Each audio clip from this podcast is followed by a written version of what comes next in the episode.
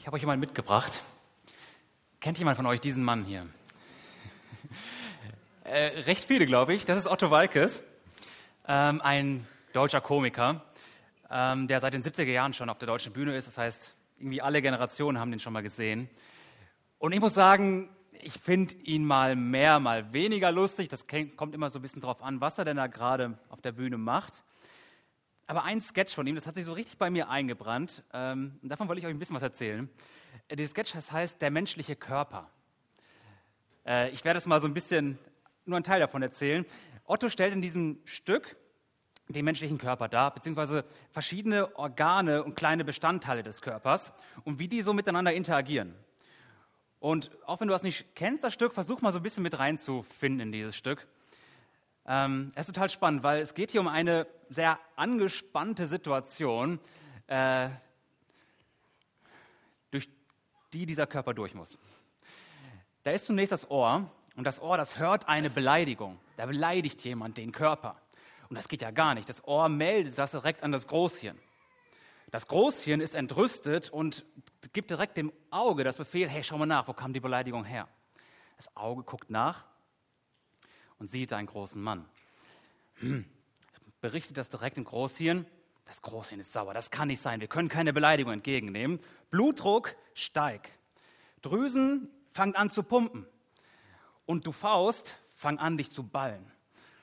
Und so gerät das alles so in Gang und der ganze Körper, der kocht so richtig heiß und es wird immer turbulenter innerhalb von diesem Körper und alle Organe rufen irgendwie wild durcheinander. Keiner weiß so richtig, was los ist, was dran ist die Milz und die Leber und das Auge und alle rufen wild durcheinander und das Chaos bricht aus im Körper. Bis das Großhirn endlich wieder zur Ordnung ruft. Sagt, komm Leute, ruhig, Faust, dein Job, fahr aus. Aber die Faust traut sich nicht.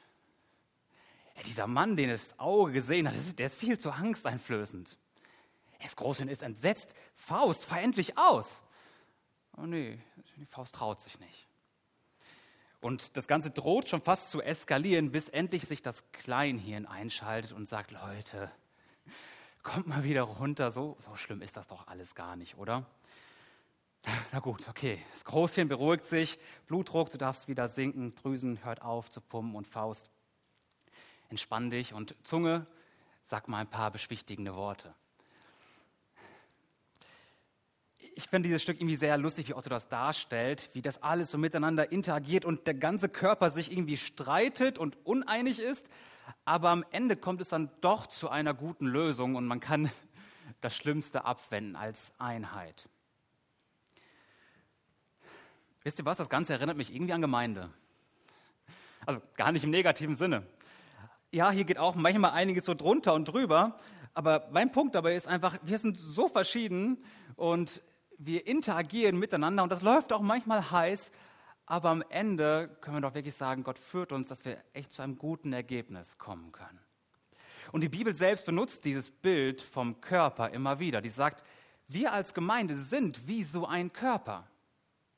Und einzeln genommen sind wir Glieder dieses Körpers. Und unsere Aufgabe ist es, als verschiedene Glieder, die verschiedene Perspektiven, verschiedene Aufgaben haben, dass wir miteinander irgendwie klarkommen, uns annehmen, uns helfen, uns dienen und auf die Weise unser Haupt, Jesus, ehren.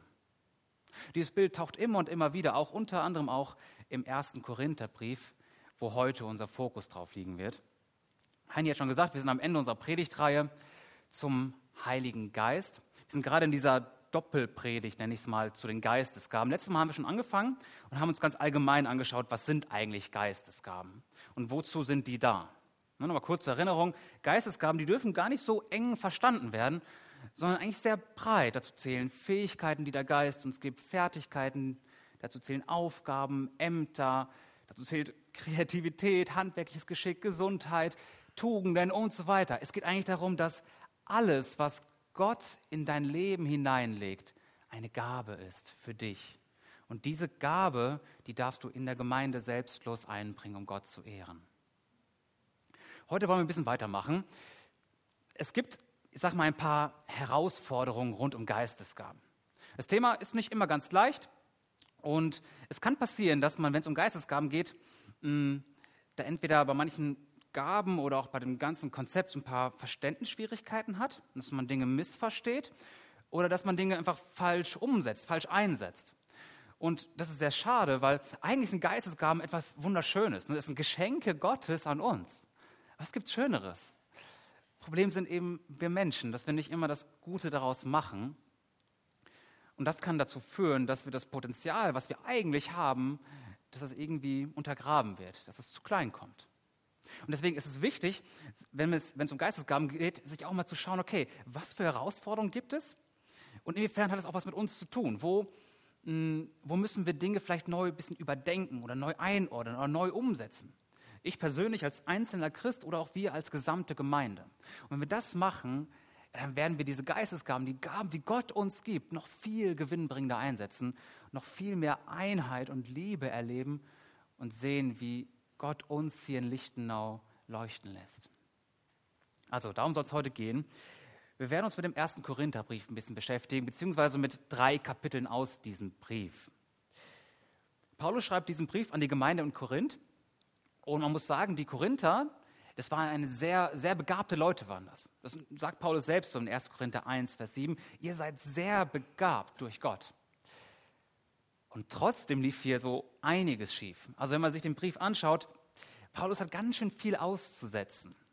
Nicht, weil sie irgendwie unbegabt wären, nicht, weil sie dumm waren, sondern weil einfach einige Dinge nicht richtig angepackt wurden. Sie hatten teilweise falsche Perspektiven. Sie hatten hm, die Liebe komplett vergessen. Sie haben Dinge falsch verstanden. Und das alles führte dazu, dass die Gaben zwar irgendwie eingebracht wurden, aber so gar nicht Gewinn bringt. Und deswegen nimmt Paulus sich drei Kapitel Zeit, um den Korinthern zu zeigen, Leute, ja, es gibt Geistesgaben, die sind wichtig, die sind schön, aber bitte lass uns doch mit, mit Weisheit an diese Gaben drangehen und sie im Guten einsetzen. Und das, dazu will ich auch uns heute auffordern dass wir als Gemeinde hier in Lichtenau uns prüfen, ähm, wo gehen wir richtig, wo gehen wir falsch mit Geistesgaben aktuell um. Ne? Kann sein, dass einige dieser Herausforderungen, von denen Paulus hier schreibt, nichts mit uns zu tun haben. Das ist okay. Dann können wir das prüfen und zur Seite legen. Andere Dinge, die haben vielleicht auch was mit uns zu tun. Dann dürfen wir uns selber auch hinterfragen und gucken, wie wir die Geistesgaben noch gewinnbringender einsetzen. Ich kann nicht auf diese ganzen drei Kapitel eingehen, wir können die auch nicht komplett am Stück lesen, das würde sehr viel Zeit in Anspruch nehmen. Aber ich will zumindest aus diesen drei Kapiteln fünf Herausforderungen herauspicken und sie gemeinsam mit äh, euch anschauen und dann eben jeweils prüfen, was hat das mit uns zu tun. Wir gehen einfach so Stück für Stück durch, ab Kapitel 12, 13, 14, jeweils bestimmte Aspekte. Fangen wir einfach mal direkt mit der ersten Herausforderung an. Und das ist folgende. Geistesgaben nicht mit Geistlichkeit vertauschen. Liest man die Korintherbriefe, bekommt man den Eindruck, dass die Korinther irgendwie sehr viel Wert auf ihre sogenannte Geistlichkeit gelegt haben. Die waren sehr von sich überzeugt und äh, die waren auch sehr begabt und das führte dazu, dass sie diese Gaben ganz öffentlich in der Gemeinde präsentierten, beziehungsweise sich durch die Gaben präsentierten die waren ganz stolz darauf, wie groß ihre Begabung doch war. Und sie dachten, dass je größer ihre Gabe sei, dass dementsprechend auch ihre Geistlichkeit größer oder besser sei. Wir haben da so einen Zusammenhang gezogen, der aber nicht, nicht richtig ist. Das ist ein Denkfehler bei den Korinthern gewesen. Geistesgaben, die Geschenke, die Gott uns gibt und unsere Geistlichkeit, die hängen erst einmal sehr wenig miteinander zusammen. Nur weil jemand großbegabt ist, viel kann, heißt es noch lange nicht, dass er ein vorbildliches Leben als Christ führt. Geistlichkeit, also geistlich zu leben, im Heiligen Geist zu wandeln. Ne? Es bedeutet, dem Geist Gottes Raum zu geben. Es bedeutet, in dieser Hingabe zu leben, zu Jesus, Jesus zu lieben und ihm nachzufolgen. Das bedeutet Geistlichkeit. Und ja, jemand, der so ein Leben führt, Klar, der setzt auch seine Gaben ein, weil das einfach dazugehört. Natürlich, wenn ich Jesus liebe und der Gemeinde dienen will, dann entdecke ich meine Gaben und bringe sie ein. Aber nur weil ich groß begabt bin, heißt es noch lange nicht, dass ich auch irgendwie gut unterwegs gerade bin. Es kann sein, dass wir hier Leute in der Gemeinde haben, die sehr vorbildlich im Glauben leben, die richtige Vorbilder sind, ohne groß hervorstechende Gaben. Und es kann sein, dass du extrem begabt bist und trotzdem sehr ungeistlich lebst. Die Größe deiner Gabe sagt nichts über den Stand deines Christseins aus. Komm nicht auf falsche Schlüsse hier. Im Endeffekt geht es um den hingegebenen Lebensstil, darum wirklich Jesus nachzufolgen, ihn zu lieben und dann Geistesgaben einzubringen. Warum sollte man sich auch, ganz ehrlich, etwas auf seine Geistesgaben einbilden? Stolz drauf sein? Macht keinen Sinn, wo doch der Geist selbst es ist, der uns diese Gaben gibt. Paulus erklärt das einmal sehr schön, hier in Vers 11, in 1. Korinther 12, dass der Heilige Geist einem jedem besonders austeilt, wie er will. Das heißt, ganz unabhängig davon, äh, wie geistlich ich gerade bin oder so, der Heilige Geist teilt aus, wie er will. Es ist sein, seine Entscheidung, seine Autorität. Er gibt, wie er will. Und dementsprechend hat das nichts damit zu tun, wo ich gerade stehe. Es ist sein Wille. Wie ist das bei uns? Wir alle sind sehr unterschiedlich begabt hier in der Gemeinde. Manche sind vielleicht schlauer als andere, manche sind vielleicht handwerklich geschickter, kreativer, Manche tragen vielleicht eine größere Verantwortung als andere. Wie ist das jetzt? Ist das etwas, auf das man stolz sein sollte, auf das man sich etwas einbilden kann? Nein, kann man nicht. Es sind doch Gottes Geschenke, die wir ausleben. Da ist kein Platz für Arroganz. Oder wie ist das, wenn jemand hier besonders viele Aufgaben übernimmt oder ganz, ganz groß im Mittelpunkt steht, hier auf der Kanzel meinetwegen? Ist er deswegen wertvoller in Gottes Augen? Wertvoller für die Gemeinde? Nein, auch nicht. Wir alle sind Teil dieses Leibes und dementsprechend wertvoll miteinander und füreinander. Und ja, wenn du besonders geistlich begabt bist, wenn du irgendwelche besonderen Fähigkeiten hast und andere überragst in dem Sinne, ist das schön, das ist gut. Es sind Geschenke Gottes für dich in dein Leben hinein. Das ist super, aber dann bild dir da nichts drauf ein, sondern setz das in Demut ein, füreinander, für andere, die vielleicht weniger begabt sind.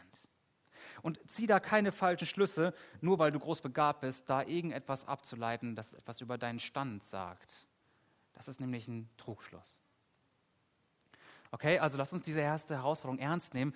Geistesgaben, die Geschenke, die Gott gibt, nicht mit unserer Geistigkeit vertauschen. Die zweite Herausforderung, die schließt direkt daran an, von den eigenen Gaben nicht zu hoch und nicht zu gering denken. Manche Christen, die schauen auf ihre Begabung oder auf ihre Fähigkeiten, auf ihr, ihr Besitz, ihre Möglichkeiten und sind beschämt. Sie denken, ja, ich kann etwas, das schon, aber was andere können, das ist doch so viel besser. Das ist so viel mehr, so viel schöner, so viel stärker ja, ich weiß, dass ich in Gottes Augen wertvoll bin, aber die anderen doch irgendwie mehr als ich, oder? Die anderen sind doch irgendwie wichtiger. In Summe, ja, ich, ich kann etwas, aber andere können besser mit Menschen umgehen, andere sind kreativer, sind handwerklich geschickter. Vielleicht haben sie ein besseres Auge fürs Detail, sie finden bessere Antworten auf schwierige Fragen. Alles können sie etwas besser als ich. Was kann ich eigentlich? Und so kann es sein, dass man, wenn man diesen Gedanken nachgeht, dass man sich irgendwie in einer Art Selbstmitleid verliert, manchmal auch in Neid. Und manchmal führt es einfach dazu, dass man sich selbst in gewisser Weise abschreibt, dass man sich einfach nicht mehr einbringt, weil man denkt, dass es ja eh keinen Unterschied macht. Aber das ist falsch. Das ist ein falscher Gedanke. Das ist kein Gedanke, der von der Bibel her, der von Gott kommt. Denn Gott hat so viel schönere Gedanken für dich. Jedes Glied des Körpers ist wichtig für den Körper. Und ja, manche Glieder, die sind vielleicht auf den ersten Blick unscheinbarer, scheinen weniger wichtig, aber doch hängen alle Glieder zusammen und sind voneinander abhängig. Paulus beschreibt das in diesen nächsten Versen, ab Vers 13. Er sagte, denn in einem Geist sind wir alle zu einem Leib getauft worden. Denn auch der Leib ist nicht ein Glied, sondern viele. Wenn jetzt der Fuß spräche, weil ich nicht Hand bin, gehöre ich nicht zum Leib. gehört er deswegen nicht zum Leib? Und wenn das Ohr spreche, weil ich nicht Auge bin, gehöre ich nicht zum Leib, gehört es deswegen nicht zum Leib? Wenn der ganze Leib Auge wäre, wo wäre das Gehör? Wenn ganz Gehör, wo der Geruch? Nun aber hat Gott die Glieder bestimmt, jedes einzelne von ihnen am Leib, wie er wollte. Jedes einzelne Glied dieser Gemeinde ist wichtig für die Gemeinde. Jedes. Ja, manche Glieder stehen mehr im Zentrum als andere. Das stimmt. Ein, eine Hand bekommt wahrscheinlich mehr Aufmerksamkeit als ein Fuß. Oder ein Auge wird mehr gesehen als ein Ohr, natürlich. Aber das liegt nicht darin, dass das eine mehr wertvoll ist als das andere. Es sind einfach verschiedene Funktionen, verschiedene Aufgaben. Und das ist vollkommen okay. Aber das sagt nichts über den Wert, über die Wichtigkeit eines Gliedes. Deswegen, wenn du entmutigt bist, wenn du sagst, hey, wie wenig ich doch kann, dann halte dir Vers 18 ganz, ganz toll vor Augen, wo es eben heißt, dass Gott die Glieder bestimmt, jedes einzelne von ihnen, wie er wollte.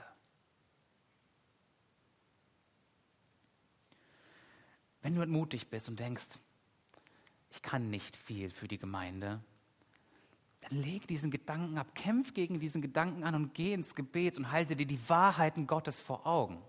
Die Wahrheit ist, dass Gott sich bei dir Gedanken gemacht hat und dass der Heilige Geist sich für dich Gedanken gemacht hat. Er hat sich überlegt, wie er dich ganz konkret ausstatten will, damit du der Gemeinde dienen kannst. Und der Heilige Geist, er macht keinen Fehler. Deswegen denk nicht abfällig von deinen Möglichkeiten, von deinen Fähigkeiten, von deinem Können, von deinem Intellekt, von deinem was auch immer. Denk nicht abfällig davon, sondern schau einfach in dich hinein und sag, Herr, hier bin ich, gebrauche mich. So wie du mich gestaltet hast, so will ich dir dienen. Und fang nicht an, dich mit anderen zu vergleichen, was sie doch besser können, sondern nein, bring das ein, was Gott in dich hineingelegt hat. Das ist deine Verantwortung. Lebe das aus, was Gott in dich hineingelegt hat. Und dann wirst du anderen dienen, dann wirst du selbst Freude erleben, du wirst Gott Freude machen und ein, ein wirklich guter Segen auch für andere sein. Es kann sein, dass du auch auf der ganz, ganz anderen Seite der Skala stehst. Dass es für dich gar keine Frage ist, ob du wertvoll bist, ob du begabt bist oder nicht, sondern dass es für dich eher schwierig ist, anzuerkennen, dass auch andere begabt sind. Dass du vielleicht nicht abfällig auf deine Gaben schaust, sondern auf die Gaben der anderen. Das kann auch sein. Und das ist genauso falsch, genauso ein Trugschluss. Denn so wie sie von dir abhängig sind, bist du auch von ihnen abhängig. Paulus schreibt weiter, Vers 21, das Auge kann nicht zur Hand sagen, ich brauche dich nicht, oder wieder das Haupt zu den Füßen, ich brauche euch nicht, sondern gerade die Glieder des Leibes, die schwächer zu sein scheinen, sind notwendig.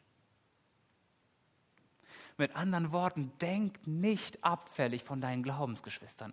Denk nicht abfällig von anderen Gliedern der Gemeinde, die vielleicht weniger effizient erscheinen, weniger stark oder weniger begabt. Denk nicht abfällig von ihnen, du bist abhängig von ihnen. Und ja, es kann sein, dass du stärker begabt bist, dann ist es doch gut, dann setz diese Gaben ein, aber in einer Liebe, in einer Demut, in einer Wertschätzung, wo du die anderen mit hineinnimmst und ihnen dienst. Noch einmal, Arroganz hat in unserer Gemeinde keinen Platz. In Gottes Gemeinde ist dafür kein Platz.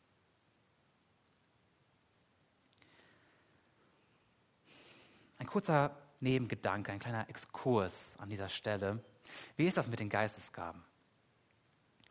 Wir haben eben gelesen, dass der Heilige Geist die Gaben so austeilt, wie er will. Das klingt ja erstmal so, als ob ich selbst keinen Einfluss darauf habe. Ne, also wenn der Geist mir gibt, dann heißt das, es ist seine Aufgabe. Ich selbst beeinflusse das nicht. Wenn wir den Text jetzt weiterlesen, kommen wir aber auch zu Versen, wo es heißt, dass wir um größere Gaben eifern sollen. Wie, wie, passt das jetzt zusammen? Einerseits, ich habe keinen Einfluss, andererseits, ich soll doch eifern. Wie bringe ich diese beiden Gedanken zusammen? Ich kann jetzt schon sagen, das ist kein Widerspruch, es sind zwei Fäden, die zusammengehören. Lass uns da kurz ein paar Gedanken zu machen, inwiefern das Gottes Teil und mein Teil ist. Um das ganze Thema zu verstehen, müssen wir uns ein bisschen mit dem Wesen von Gaben beschäftigen. Was ist das Wesen? Was ist der Kern von Gaben? Gaben sind Potenziale, sind, sind Möglichkeiten, die in uns hineingelegt werden von Gott, die entfaltet werden müssen. Sie müssen entdeckt werden, entfaltet und so weiter, ausgebaut. Man muss dranbleiben. Und das gilt für jede Art von Gabe. Das geht bei, ist bei Fähigkeiten so. Fähigkeiten müssen erst entdeckt und trainiert werden. Fertigkeiten muss man sich aneignen.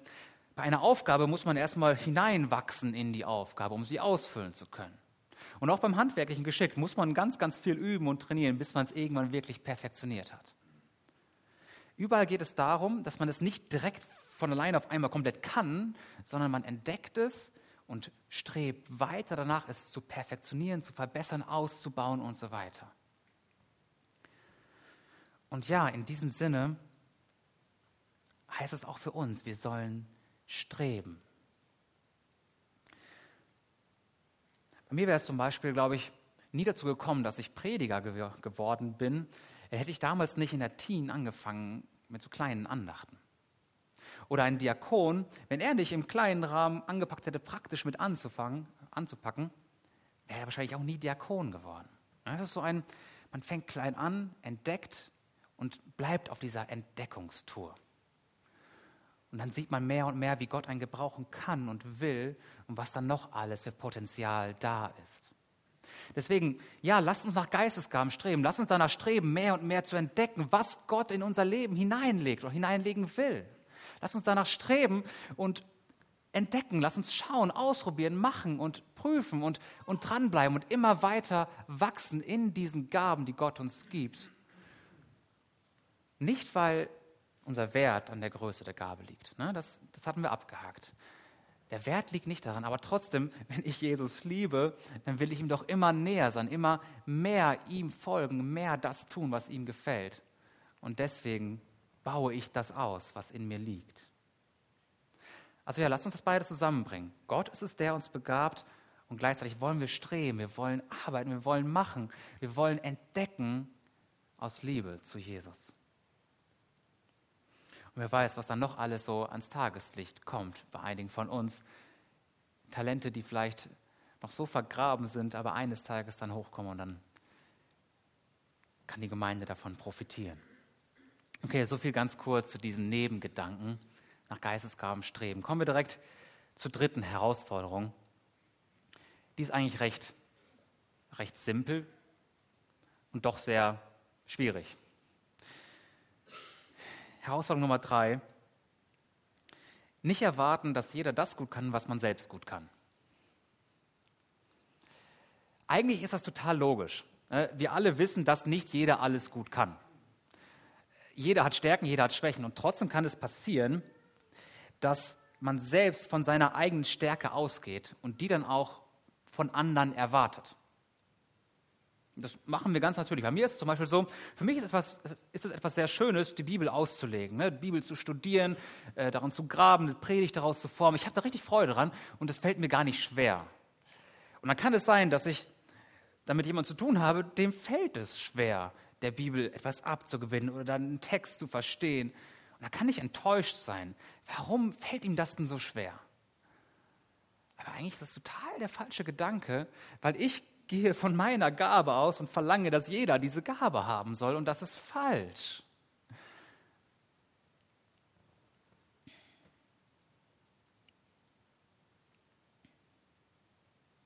Paulus greift diesen Gedanken auch auf. Und er sagt, Leute, nicht jeder kann alles und braucht auch nicht alles können. Er fragt hier, sind etwa alle Apostel, alle Propheten, alle Lehrer, haben alle Wunderkräfte, haben alle Gnadengaben der Heilungen, reden alle in Sprachen, legen alle aus? Ja, die Antwort ist klar, nein, natürlich nicht. Nicht jeder kann alles oder keiner kann alles. Lass uns das im Kopf haben.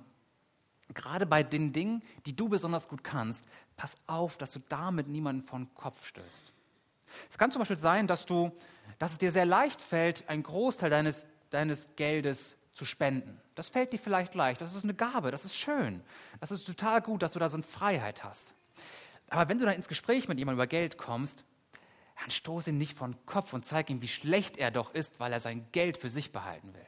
Ne? Also guck nicht von oben auf ihn herab, sondern im Gegenteil, zeig ihm, was dich motiviert, was dich antreibt und, und wie du das auch ganz praktisch gestaltest und wie das geht und was das total für die Erfüllung bringt. Und nimm ihn ganz, ganz sanft bei der Hand und zeig ihm mit deiner Stärke, wie auch er in, seinem, in seiner Schwachheit wachsen kann. Und dann verlang nicht von ihm, dass er auf deinen Standard kommt, sondern dass er einfach in seinem Potenzial wächst. Das gilt für, für alle Gaben. Wenn du lehren kannst, dann, dann hilf Leuten, die Liebe zu Gottes Wort zu entdecken. Wenn du musikalisch bist, dann klatsch Leuten nicht vors Gesicht, dass sie schief singen können, sondern zeig ihnen die Schönheit der Musik. Auch wenn es manchmal dann schwer fällt. Oder wenn du handwerklich begabt bist, wenn du so ein Praktiker bist, dann belächel nicht den Theoretiker, sondern zeig ihm, wie auch er sich praktisch mit einbringen kann, ohne sich zu verletzen. Ja, also lass uns einander annehmen, einander dienen durch unsere Stärken und nicht die Stärken ja, dazu führen, dass sie einander wehtun. Das alles hängt ganz, ganz stark mit der vierten Herausforderung zusammen, die, die eigentlich alle anderen bisher zusammenfasst. Das ist die Liebe. Und die ging es heute auch schon immer wieder. Gaben nicht lieblos ausüben. Das fasst es zusammen. Gott selbst ist Liebe. Und Jesus sagt, dass die Welt an der Liebe zueinander erkennen wird, dass wir seine Jünger sind. Wir können uns noch so viel einbringen, noch so viel über Geistesgaben Gedanken machen und darüber Erkenntnisse haben und noch so viel tun und machen und rackern und alles tun. Wenn wir keine Liebe dabei haben, dann ist das alles nichts wert. Denke, viele von uns kennen 1. Korinther 13, das hohe Lied der Liebe, wo Paulus so schön über Liebe spricht haben wir alle im Blick, dass es gerade im Kontext von Geistesgaben geht, um den Einsatz in der Gemeinde. Genau darum geht es bei 1. Korinther 13, bei diesem hohen Lied der Liebe, dass wir einander in Liebe dienen in der Gemeinde durch unsere Geistesgaben. Deswegen hat Paulus dieses Kapitel geschrieben. Lass uns mal ein paar Verse hieraus lesen. Hat sich leider ein bisschen verrückt von der PowerPoint, aber das ist ja nicht schlimm. Kapitel 13, Vers 1. Wenn ich in den Sprachen der Menschen und der Engel rede, aber keine Liebe habe, so bin ich ein tönendes Erz geworden oder eine schallende Zimbel. Und wenn ich Weissagung habe und alle Geheimnisse und alle Erkenntnis weiß, und wenn ich allen Glauben habe, sodass ich Berge versetze, aber keine Liebe habe, so bin ich nichts. Und wenn ich alle meine Habe zur Speisung der Armen austeile und wenn ich meinen Leib hingebe, damit ich Ruhm gewinne, aber keine Liebe habe, so nützt es mir nichts. Paulus ist hier unglaublich hart, unglaublich radikal, könnte man sagen. Er spricht absolut, es ist dann nichts wert. Nicht ein bisschen, nein, gar nichts. Man kann sich in der Gemeinde noch so einbringen. Man kann noch so viel Stunden und Zeit investieren, wenn die Liebe fehlt, die Liebe zu Jesus, die Liebe zu den Menschen, zur Gemeinde verpufft das im Wind. Du kannst eine Kinderstunde vorbereiten, einen Lobpreis vorbereiten, eine Predigt vorbereiten. Es funktioniert.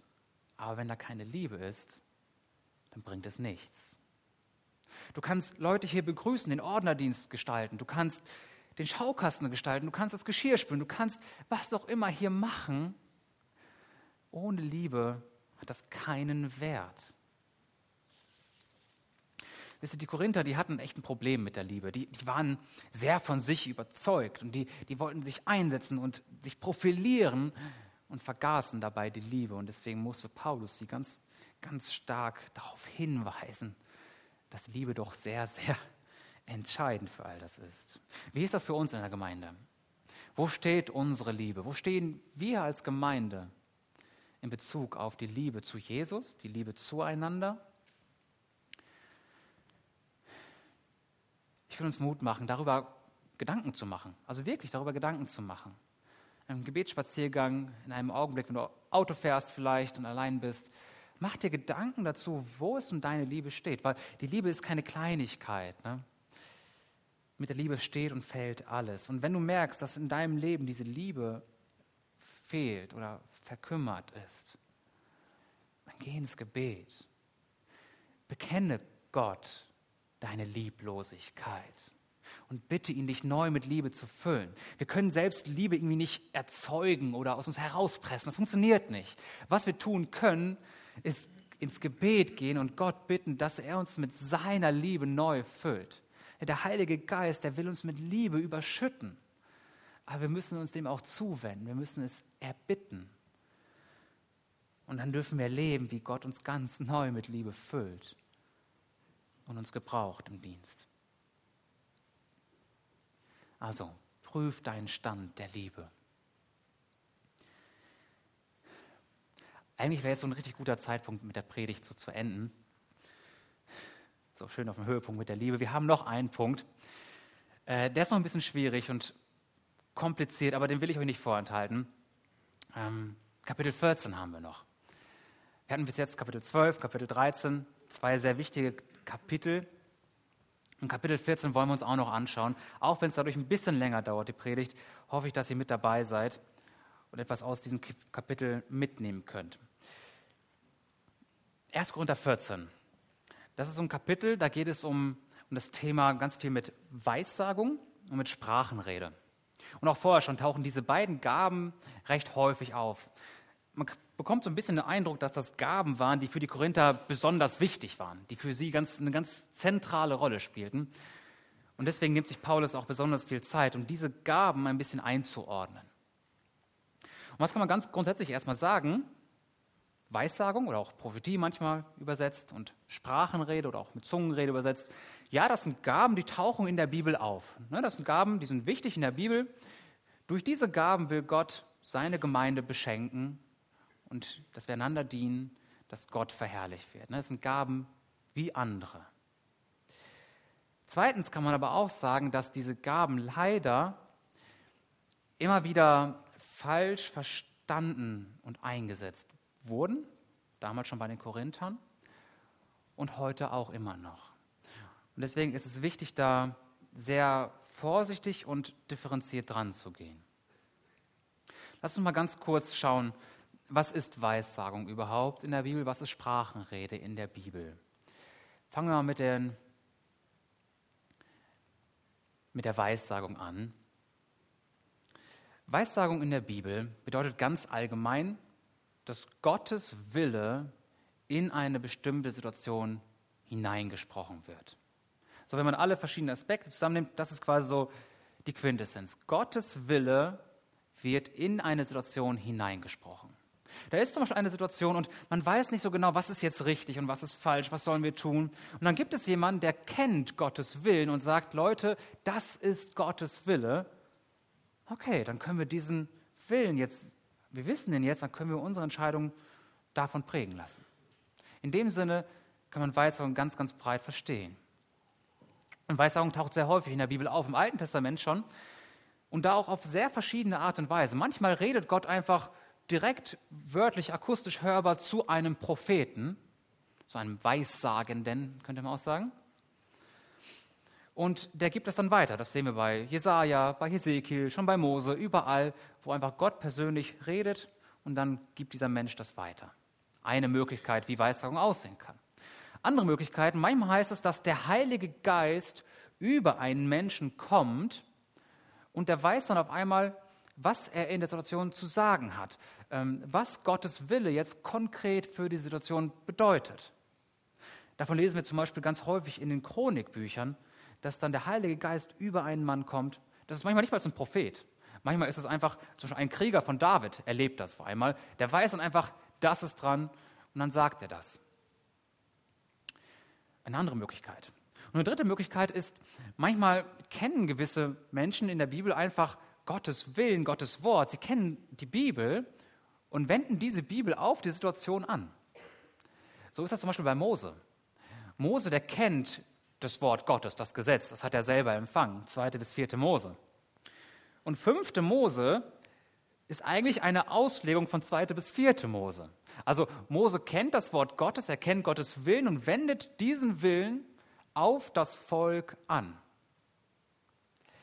In diesem Sinne ist übrigens auch eine Predigt Weissagung. Der Prediger, der studiert Gottes Wort, der erkennt dadurch Gottes Willen und wendet diesen Willen auf eine konkrete Gemeindesituation an. Das ist Weissagung im biblischen Sinne. Und in diesem Sinne dürfen wir, glaube ich, auch Aussagen aus 1. Korinther 14 einordnen, wo es zum Beispiel auch heißt, dass wir alle nach Weissagung streben sollen. Wir alle. Ja, ist doch klar, wir alle sollen immer mehr Gottes Willen erkennen, verstehen, was Gott, was Gott will für unser Leben, für die Situation, in denen wir leben. Wir sollen Gottes Wort studieren und wissen, was er von uns will. Wir sollen im Geist wandeln und auch darauf achten, ne, was der Heilige Geist uns durch das Gewissen sagt und so weiter.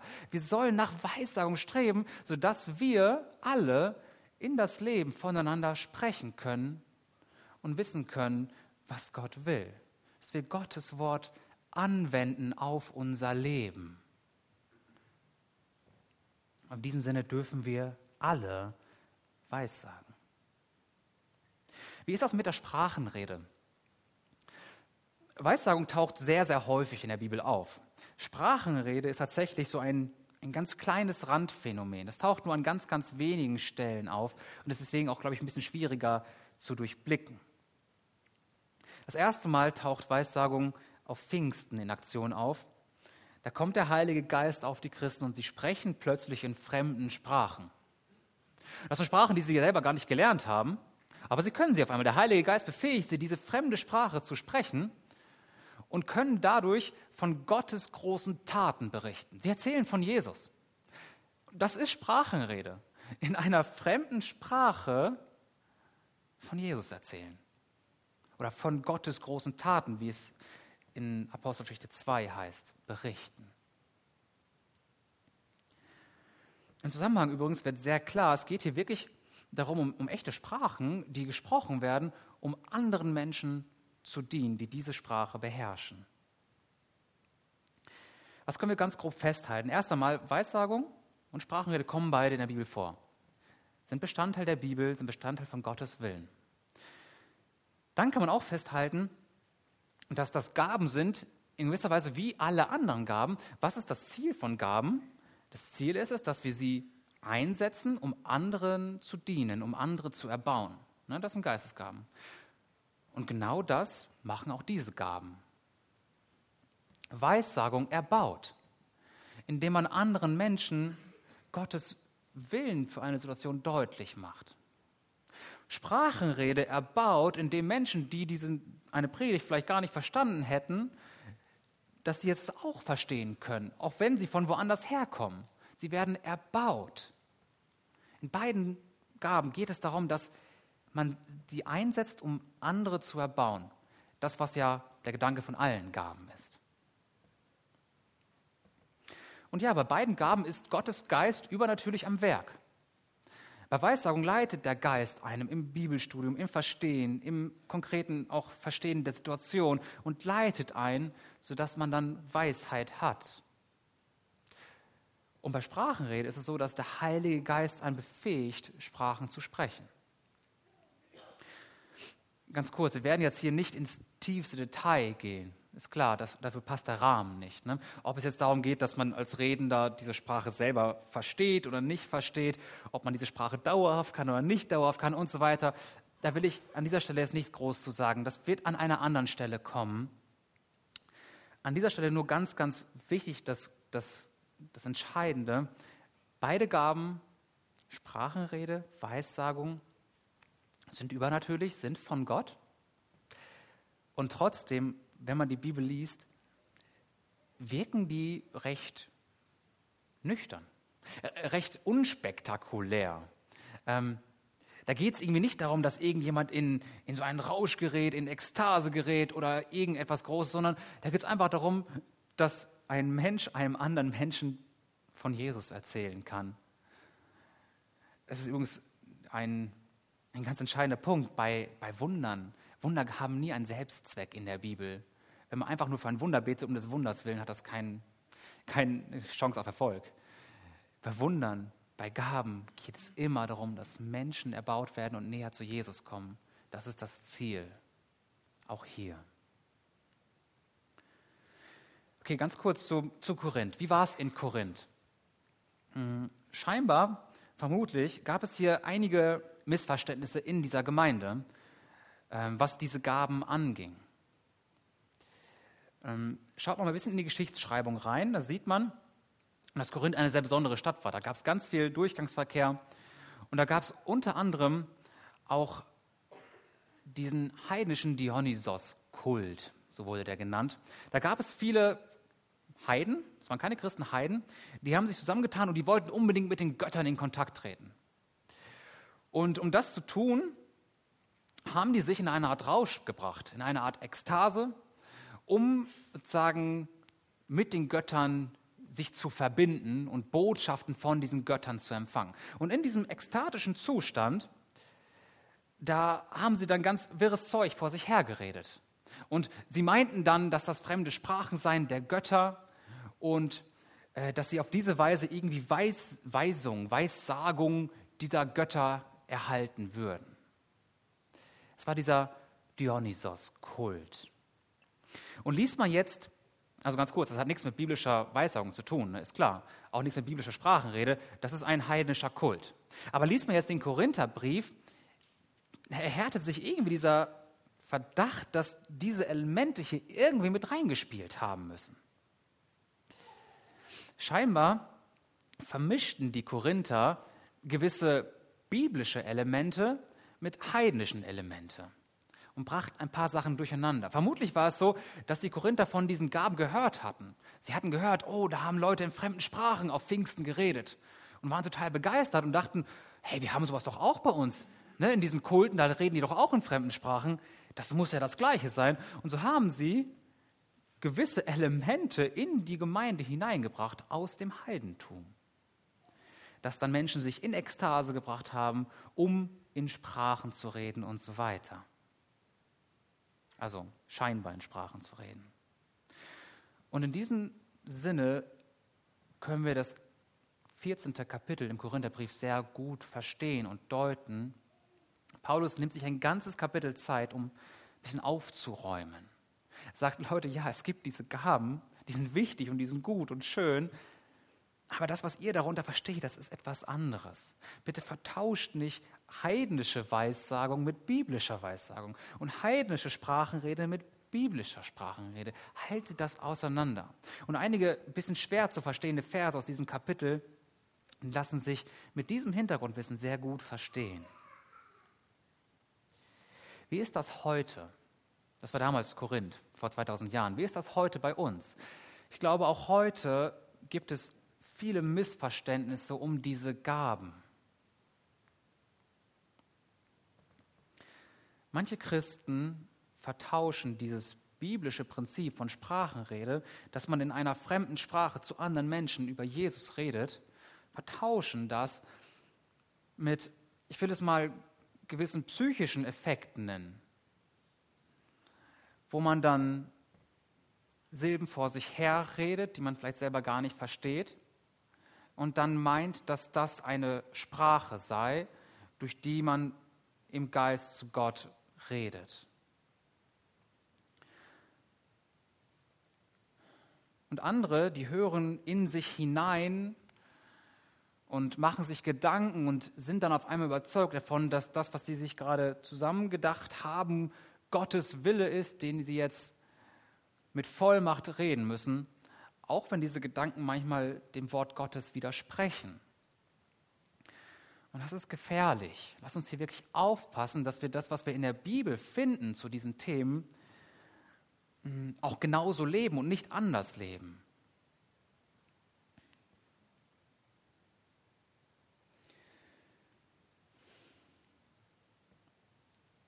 Wir können jetzt nicht alles ins Detail besprechen, habe ich gerade schon gesagt. Aber ich will ein paar Gedanken zur Weissagung und zur Sprachenrede in diesem Zusammenhang treffen.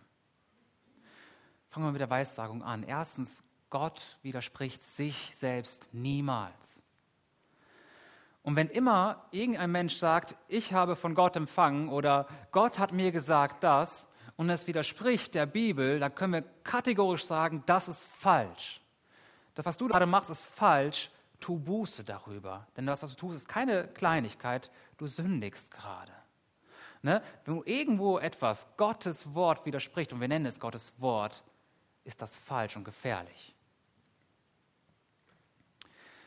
Dann können wir aber auch sagen, dass wir in Christus alles haben, was wir zum Leben brauchen. Und in der Bibel alles haben, was wir zum Leben brauchen. Wir brauchen tatsächlich keine Weissagungen, die über die Bibel hinausgehen. Gott ist frei, Gott kann alles tun, ne? er ist souverän. Er leitet uns durch seinen Geist, er spricht durch unser Gewissen, er spricht durch sein Wort und so weiter. Aber grundsätzlich haben wir in seinem Wort alles, was wir brauchen.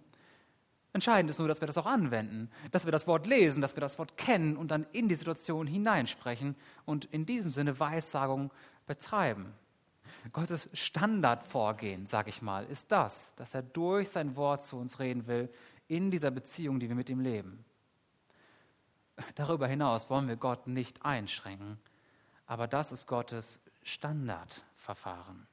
Und wir brauchen uns nicht irgendwie krampfhaft wild nach irgendwelchen Eingebungen ausstrecken und sagen, oh, ich muss aber eine Weissagung empfangen, weil sonst bin ich ja ein schlechterer Christ. Nein, darum geht es gar nicht. Studiere Gottes Wort, lerne Jesus kennen, liebe ihn, liebe in dieser Beziehung und gebrauche das. Und noch ein paar Worte zur Sprachenrede. Wir haben gesehen, in der Bibel ist Sprachenrede immer mit echten Sprachen verbunden.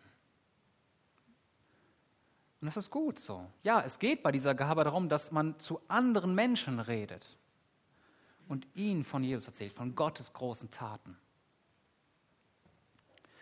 Und ja, auch diese Gabe gibt es heute noch, natürlich. Gott begabt uns. Und zwar, ich würde sagen, auf eine natürliche Weise und Gott kann auch auf eine übernatürliche Weise. Eine natürliche Begabung kann es sein, dass jemand eine Sprache lernt. Ne? Zum Beispiel das, was wir da oben erleben, diese Übersetzung Tag für Tag oder Sonntag für Sonntag, das ist in gewisser Weise eine Sprachenrede auf eine natürliche Art und Weise. Denn jemand gebraucht eine fremde Sprache, um Menschen Gottes Wort zu verkünden, die es sonst hier in Deutschland nicht verstehen würden. Das ist die natürliche Art und Weise, die Gott gebraucht. Genauso kann Gott auch übernatürlich Sprachenrede gebrauchen. Wir erfahren das immer wieder weltweit von Christen, die irgendwo hinkommen und diese Sprache nicht kennen und dann gibt Gott ihnen aber diese Sprache ein und dann können sie in dieser fremden Sprache zu anderen Menschen reden und ihnen von Jesus erzählen und sie sind ein Zeugnis. Wie im biblischen Sinne. Gott kann das, natürlich. Aber lasst uns diese Sprachenrede im biblischen Sinne nicht vertauschen mit diesem Phänomen, dass man für sich selbst irgendwelche Silben, Worte vor sich herredet die man nicht versteht und meint, das sei biblische Sprachenrede, weil da ist eine ganz große Lücke zwischen dem, was wir in der Bibel sehen und was das für eine Praxis ist. Ja, es gibt viele Christen, die haben ein anderes Verständnis von Sprachenrede, von Weissagung. Wie gehen wir mit diesen Christen um? Wenn sie Jesus lieb haben, sind unsere Geschwister, unsere Geschwister im Herrn. Wir wollen sie lieben, wir wollen sie annehmen, wir wollen ihnen dienen. Natürlich, wir wollen einander nicht verurteilen, nicht einander vor den Kopf stoßen. Wir wollen einander lieben. Und trotzdem wollen wir uns von dieser Praxis distanzieren. Da müssen wir eine ganz klare Linie ziehen, den Menschen lieben und annehmen. Aber von dieser Theologie, von dieser Praxis wollen wir uns fernhalten, weil wir unserem Stand des Wissens nach, wie wir die Bibel heute verstehen, das nicht als biblisch einordnen in Demut, in Liebe einander trotz allem begegnen. Okay, ich mache hier mal einen, einen Cut. Es war sehr viel. Ich bin dankbar, dass ihr immer noch zuhört. Ich will noch ganz kurz die wichtigsten Punkte zusammenfassen und dann gehe ich auch runter hier. Als Gemeinde sind wir ein Leib. Wir sind ein Leib und einzeln genommen Glieder. Unsere Aufgabe als Christen ist es, in dieser Gemeinde zu leben, hier uns einzubringen, selbstlos, einander zu lieben und zu ehren und Gott damit groß zu machen. Und das tun wir insbesondere, indem wir unsere Gaben entdecken und einsetzen. Worauf sollen wir besonders achten? Dass wir Geistesgaben nicht mit Geistlichkeit vertauschen. Ne? Nur weil jemand großbegabt ist, heißt es noch lange nicht, dass er auch geistlich lebt. Lass uns geistlich leben, lass uns Jesus nachfolgen, ihn lieben. Und ja, dann gebrauchen wir auch unsere Geistesgaben. Aber lass uns nicht hier falsche Schlüsse ziehen. Zweitens, lass uns nicht zu hoch, nicht zu gering von unseren eigenen Gaben denken, von den Gaben anderer. Entdecke das Potenzial, was Gott in dich hineingelegt hat. Und das gilt es zu entdecken verliere dich nicht irgendwie in, in falscher Scham, in, in diesem, dass du denkst, dass du nicht wertvoll bist für die Gemeinde. Oder auch, dass du, dass andere nicht wertvoll sind für die Gemeinde. Ne? Verliere dich nicht in beide Extreme, sondern bleib in diesem gesunden Rahmen und diene mit dem, was Gott dir gibt. Und drittens, lass uns wirklich auch gesunde, realistische Erwartungen aneinander haben. Ne? Lass uns nicht von unseren Stärken ausgehen, sondern mit unseren Stärken dem anderen dienen. Und viertens, in all dem die Liebe, der es nicht mangeln darf. Ja, und fünftens, lass uns Geistgaben nicht missverstehen. Lass uns hier ganz, ganz eng bei der Bibel bleiben und klar auch auf dem Weg sein, Gottes Wort immer besser und tiefer verstehen und so Missverständnisse immer mehr austilgen. Und ich bin überzeugt davon, wenn wir als Gemeinde unsere Geistesgaben wirklich entdecken, entfalten, einbringen und dann auch noch anhand dieser Herausforderungen so ein bisschen schleifen, ja, wie schön ist das denn? Wie schön ist das, wenn wir dann als Gemeinde echt in so einer Einheit leben, in so einer Liebe leben, in so einem Einsatz, wo jeder sich einbringt mit dem, was er hat und was er ist, einander annehmen und wachsen. Wir können so ein helles Licht hier in Lichtnau sein, Menschen zu Jesus führen und Gott ehren. Und ich glaube, dass wenn wir das tun, dann ist auch der Heilige Geist glücklich. Weil der Heilige Geist, was ist nochmal sein Ziel? Der Heilige Geist will Vater und Sohn groß machen. Ja, und das wird dann geschehen. Amen.